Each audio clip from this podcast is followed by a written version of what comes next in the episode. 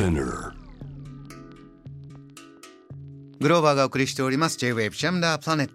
さあここからは海外在住のコレスポンデントとつながって現地の最新ニュースを届けてもらいます。News from Correspondent です。お待たせしました。カタールとつなぎましょ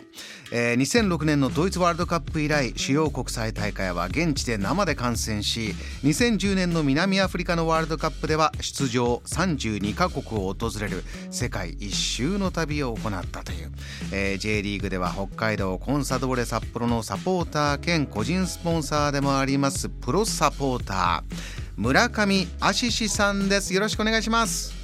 よろしくお願いします。えー、村上スパンまさに今ドイツ対日本の試合がこの後行われるハリファ国際スタジアムにほど近いショッピングモールにいらっしゃるそうですけれどもどうですか、はい、今のそちらの様子は？そうですね。もう日本代表もドイツサポーターも結構集まってきてもうこれから決戦間近っていうこう盛り上がりを見せてますね。ムードとしては中東初開催のワールドカップ、まあ、20日に始まってねいろいろなニュースも出てきてますけれども村上さんが感じているカタールの雰囲気ってどうです、そうですね。こう白装束の人がまあ普通に歩いているわけじゃないですか、うん、でその中で本当、ドイツと日本のそのカラフルなユニフォームの人も歩いてて、なんかこう、中東のその文化とそのサッカーの文化がなんか程よい感じでこうなんか融合してる、なんか本当初めての大会っていう感じですね。ああ、ムード違う、なんかどうですか、そういうところで今集まってきてるドイツからのサポーターの方と日本人サポーターの人の様子もちょっと今までと違ったりしてますか？まあ、あのサポーターは結構ねあの旅慣れてる人多いと思うんですけれども、うん、その現地のその白装束の人たちって結構写真撮るのをあの嫌がったりするパターンが多いんですね、今までだと。ええ、でもやっぱワールドカップなので、僕も本当、メトロの地下鉄乗って、ここまで来た時に、本当、15歳くらいの白装束のそのお兄ちゃんがこう写真撮ろうよって、テイクアピクチャーって言って、英語で話しかけてきて、あ、やっぱこうなんかワールドカップだなっていう、なんかそういう実感は湧いてますね。地元の方もお祭りを楽しんでるそんな雰囲気があるんですね。はいそうですねあのニュースそうあのニュースで伝わってくるともちろん盛り上がりもあればいや結構こんな混乱があるんだよとかあのスタジアムで暑いんだけどビール買えなくて行列でとか いろんなことも聞こえてきてます、はい、村上さんは現地にいてどうですか、はい、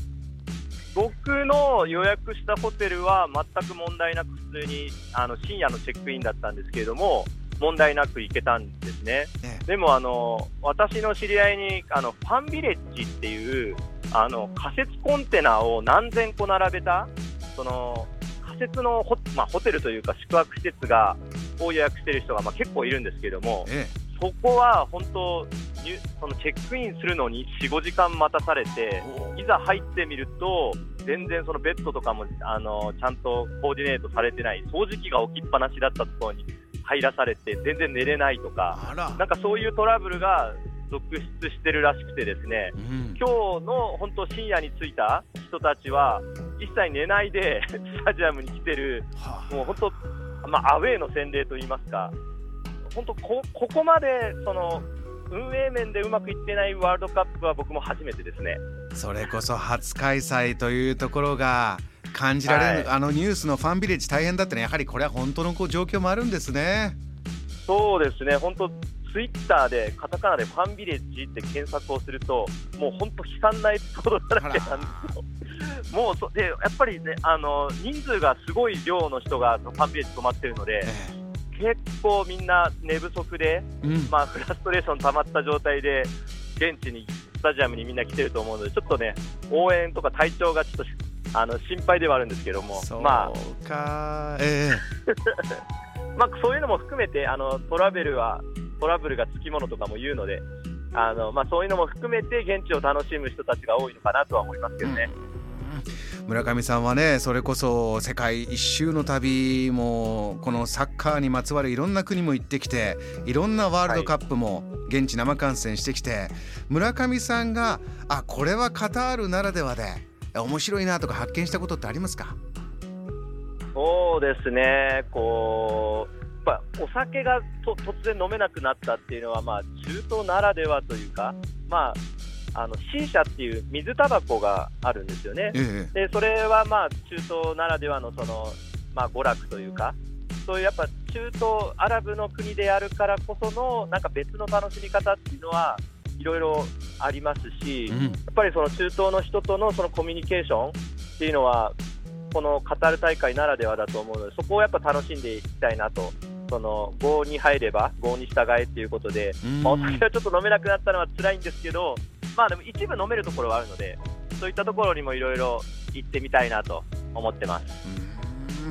サッカーのこれもちろんスタジアムの中のこれから、ね、ドイツ対日本戦ですからこの応援の盛り上がり方とかっていうのも、どうでしょうね。こうカタール例えばあの以前ですとその国のならではの楽器がねバーッとこうスタンドで鳴り響いたりとかいう大会もありましたけれども今回どうですかね、まあ、今回はそんな中東の人がなんか中東の国だとなんか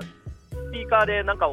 音を流したりとかするんですけれども、うんうん、まあ、今回は日本対ドイツってことで、まあ、普通の国際大会、日本は日本の太鼓であの日本コールをやったり、ドイツは本当自然発生的なあの応援になるので、まあ、そこは特にま中東だから何か変わるってわけはないと思うんですけども、ええ、そのイーブンな感じ、その中立国でやる本当白熱した試合が見られると思います。いろいろねあのこの大会にたどり着くまでにも忘れられないワールドカップのシーンあると思いますけれども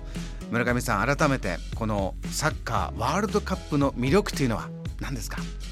そうですね。その4年に一度でそのサッカー選手プロサッカー選手にとっても本当世界最高峰の舞台でそのサポーターにとっても本当人生でなんかまあかけがえのない経験というか、うん、現地に来て本当ホテルがなんか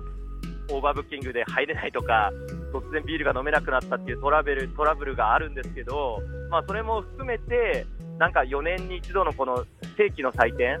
を、まあ、サッカー選手もサポーターもみんな含めてその楽しむことがやっぱ一番かなと、そこがねあの僕にとって本当人生の節目なんですよね、4年に1回のこのワールドカップって。あそうかやっぱこれを現地で見て、本当、百聞は一見にしかずじゃないですけど、画面じゃなくて、本当、生で見て、こうその場で一喜一憂して、まあ、日本代表と共に、その苦楽を共にするというか、その喜怒哀楽を、まあ、すごい表現して、うん、あの日本代表の試合、しかと見届けたいと思います。全身でワールドカップを感じて全力の応援この後日本時間10時にドイツ対日本戦キックオフですというところでカタールドーハからプロサポーター村上敦さんに最新リポート現地からありがとうございました。ありがとうございました。JAM The Planet